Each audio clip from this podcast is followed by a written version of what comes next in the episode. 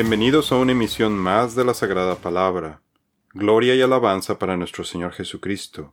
Mi nombre es Rafael Beltrán y el tema del día de hoy es la festividad de trompetas, Yom Teruah, Rosh Hashanah. La mayoría de los cristianos probablemente nunca han estudiado el Festival de las Trompetas, quizás porque lo hayan considerado como un festejo judío sin ninguna aplicación para los creyentes de nuestros días. Sin embargo, les mostraremos en este artículo que como cristianos necesitamos entender el significado de esta festividad. De acuerdo a muchos estudiosos de la Biblia, las siete festividades del Señor, en Levíticos 23, son una profecía de eventos futuros, parte de los cuales ya han sido cumplidos y parte aún está por cumplirse. Las siete festividades del Señor. Las siete festividades anuales pueden ser divididas en dos por las estaciones del año. Las primeras cuatro se celebran en la primavera. Estas ya fueron cumplidas con la primer venida de Jesucristo. Y las tres festividades de otoño, que son parte de las profecías de la segunda venida de Jesús. Como vimos en artículos previos, las festividades de primavera incluyen la Pascua, la festividad de panes sin levadura, la festividad de primeros frutos o primera cosecha y Pentecostés. Las festividades de otoño que estamos a punto de celebrar y que están separadas por un periodo de cuatro meses que hacen referencia al periodo de la Iglesia de Jesús que estamos viviendo en este momento entre la primera venida y la segunda venida de Jesucristo, incluyen la festividad de las trompetas, en hebreo Yom el Día del Perdón, en hebreo Yom Kippur, y tabernáculos, en hebreo Sukkot. Las tres grandes festividades en las que los israelitas peregrinaban a Jerusalén son durante la Pascua, Pentecostés y tabernáculos. Las tres festividades de otoño presagian bendiciones futuras para Israel. Las primeras cuatro festividades son históricas, las últimas tres son proféticas. Dice Jesús, ustedes conocen el dicho, hay cuatro meses entre la siembra y la cosecha, pero yo les digo, despierten y miren a su alrededor, los campos ya están listos para la cosecha. Juan 4:35. Las festividades del otoño. Las últimas tres festividades se celebran en el séptimo mes llamado Tishri, del calendario lunar judío, o la séptima luna nueva. Es una especie de mes sabático, así como se marca el séptimo día, el Shabbat, y se observa el año sabático cada siete años. La festividad de las trompetas, Yom Teruah, también conocida como Rosh Hashanah, literalmente en hebreo cabeza del año, por Rosh, cabeza, y Shana, año, por los judíos, ya que para ellos marca el comienzo de un nuevo año civil y actualmente es celebrado alrededor del mundo. Sin embargo, el primer mes definido por Dios en Éxodo 12.2 es llamado Abid o Nisan y marca el comienzo del año religioso, haciendo alusión a la liberación de la esclavitud y la salida de Egipto del pueblo israelita, y durante este mes se celebra la Pascua. El primer día del séptimo mes era para el descanso y para tener una asamblea santa. Luego, en el décimo día, se observa el día del perdón, Yom Kippur, para la expiación de los pecados y la eliminación de las impurezas, mientras que en el día quince, cinco días después, da inicio a la festividad de tabernáculos, la cual representa un adelanto de la vida de abundante bendición en la presencia del Señor. La festividad de las trompetas. La festividad de las trompetas la encontramos en Levítico 23, 24 al 25.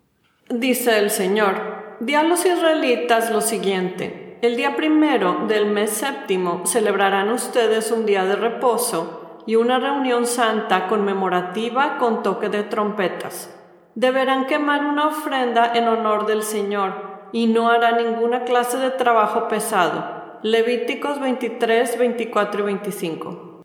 Este año se celebra la festividad de las trompetas, mejor conocida como Rosh Hashanah entre la comunidad judía, al atardecer del viernes 18 de septiembre del 2020, el cual marca el inicio de un nuevo año, el año 5781 en el calendario judío. La festividad de las trompetas se conoce bíblicamente en hebreo como Yom, día, Teruah, trompetas. La palabra hebrea Teruah significa sonar la alarma, señal, grito, grito de guerra, o bien un grito de alegría. Para los judíos significa también el día de la resurrección. Hay dos tipos de trompetas mencionadas en la Biblia, las trompetas de plata y los cuernos de carnero o antílope africano llamado kudu, shofar en hebreo. Las trompetas en las escrituras se tocaban para diferentes ocasiones y propósitos. Primero, para llamar a asamblea. Segundo, para llamar al pueblo de Israel a que moviera su campamento a otro lugar. Dice el Señor, haz dos trompetas de plata labrada a martillo para convocar a la comunidad a reunirse y dar la señal de levantar el campamento. Números 10.2. Tercero, como un grito de guerra. Dice el Señor, cuando lleguen a su propia tierra y vayan a la guerra contra sus enemigos que los atacan, darán la alarma con las trompetas entonces el Señor su Dios los recordará y los rescatará de sus enemigos. Números 19. Cuarto, en preparación para un anuncio. Quinto, una advertencia de un juicio por venir. Sexto, un llamado a celebración en tiempos de alegría. Y séptimo, al entregar ofrendas y a adorar a Dios. Dice el Señor, también hagan sonar las trompetas en tiempos de alegría en sus festivales anuales y al principio de cada mes. Además, toquen las trompetas cuando entreguen las ofrendas quemadas y las ofrendas de paz. Las trompetas le recordarán a su Dios el pacto que hizo con ustedes. Yo soy el Señor su Dios. Números 10:10. Felices son los que oyen el alegre llamado a la adoración, porque caminarán a la luz de tu presencia, Señor. Salmos 89:15. Las ofrendas. Durante la festividad de trompetas, los sacerdotes levitas del templo tenían trabajo adicional, ya que, aunado a los sacrificios diarios de la mañana y de la noche, tenían que agregar también las ofrendas mensuales de la luna nueva y adicionalmente ofrendas especiales al marcar la festividad de las trompetas. Dice el Señor, cada año, el primer día del mes señalado, al principio del otoño, celebran el Festival de las Trompetas convoquen un día oficial para una asamblea santa y no hagan ningún trabajo habitual. Ese día deben presentar una ofrenda quemada como aroma agradable al Señor, un becerro, un carnero y siete corderos de un año, todos sin defecto. Estas deben ser acompañadas de las ofrendas de grano de harina selecta humedecidas con aceite de oliva, seis litros con el becerro, cuatro litros con el carnero, y dos litros con cada uno de los siete corderos. Además, sacrifiquen un chivo como ofrenda por el pecado, para purificarse y hacerse justos ante el Señor. Estos sacrificios especiales, junto con sus ofrendas obligatorias de grano y las ofrendas líquidas, son además de las ofrendas quemadas habituales, mensuales y diarias. Se las presenta como ofrenda especial al Señor un aroma agradable a él. Números 29, 1 al 6. Los sacerdotes levíticos también cantaban el Salmo 81, mientras se ofrecía la ofrenda líquida como parte de la festividad. Toquen el cuerno de carnero en la luna nueva y otra vez en la luna llena, para convocar a un festival, pues los decretos de Israel así lo exigen, es una ordenanza del Dios de Jacob. Salmos 81, 3 y 4. Como parte de la celebración por la noche se cantaba el bellísimo Salmo 29 para la honra y adoración de Dios, y en el cual se hace especial mención de la poderosa voz del Señor. Honren al Señor, oh seres celestiales, honren al Señor por su gloria y fortaleza. La voz del Señor resuena sobre la superficie del mar. El Dios de gloria truena el Señor truena sobre el poderoso mar. La voz del Señor resuena con relámpagos. La voz del Señor hace temblar al lugar desolado. El Señor sacude el desierto de Cádiz. Salmos 29, 1, 3, 7 y 8. Durante la festividad se tocaban las trompetas en Jerusalén desde la mañana hasta el anochecer. Se hacía en el templo, incluso en el Shabbat. Hoy en día las sinagogas siguen tocando las trompetas como parte de la conmemoración de Rosh Hashanah. Se lee el Salmo 27 y Ezequiel 33, para seguir con la voluntad de Dios y responder al llamado de Dios. Los judíos creen que el llamado del shofar, trompeta, es un llamado al arrepentimiento, y esto los llevará a estar en el libro de la vida. Significado profético de la festividad de las trompetas. Como ya lo mencionamos, Jesús en su primer venida dio cumplimiento a las festividades de la primavera con su muerte, resurrección y con la venida del Espíritu Santo.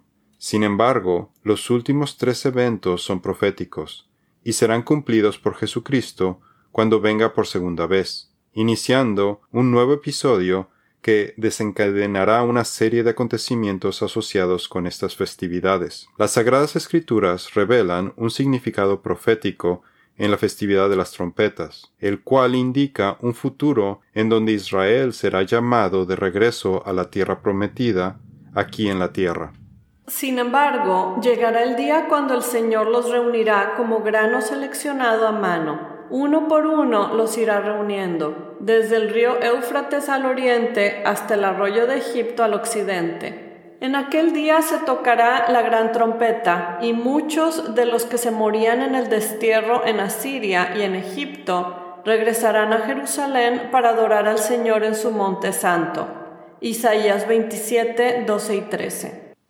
Los judíos se refieren con otros nombres a la festividad de las trompetas, como Yom Tejía, el día de la resurrección, Yom Hadin, el día del juicio, Yom Sikaron, el día de la remembranza, Yom Hamalech, el día de la coronación del rey. Todos estos nombres hacen referencia a la venida del Mesías, y el shofar, trompeta, se utiliza para anunciar que Él viene. Para la Iglesia, esta festividad está vinculada con diferentes acontecimientos.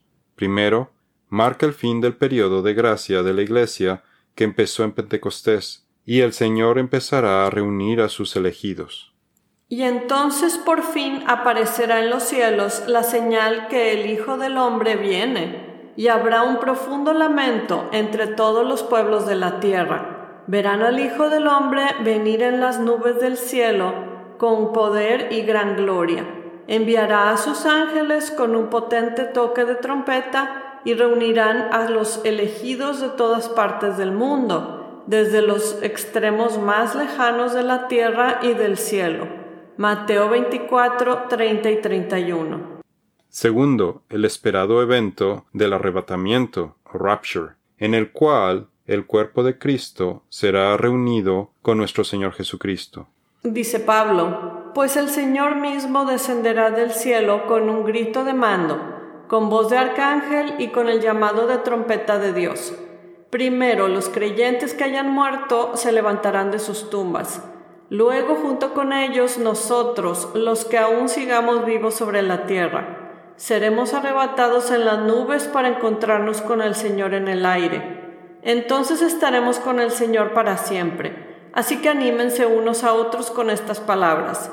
Primera de Tesalonicenses 4, 16 al 18. Dado que el periodo de tiempo entre Pentecostés y la festividad de las trompetas es el más largo y varía cada año, a diferencia de las otras festividades del Señor en las que los periodos son fijos, esto hace referencia a la segunda venida de Jesucristo, representando esta incertidumbre. Sin embargo, nadie sabe el día ni la hora en que sucederán esas cosas, ni siquiera los ángeles en el cielo ni el propio Hijo. Solo el Padre lo sabe. Marcos 13:32. Como la analogía de una boda judía, en la que el tiempo del compromiso, estar comprometidos para el matrimonio, antes de la boda depende de la aprobación del padre sobre la casa que el novio, Jesús, está construyendo para su novia, la iglesia. Les digo a ustedes lo que digo a todos, manténganse despiertos esperándolo a Él, a Jesús. Marcos 13:37. Así que nadie sabe cuándo sucederá esto, solo el Padre, pero lo más seguro es que va a ser en la última trompeta de esta festividad. Todavía no sabemos de qué año o a qué hora.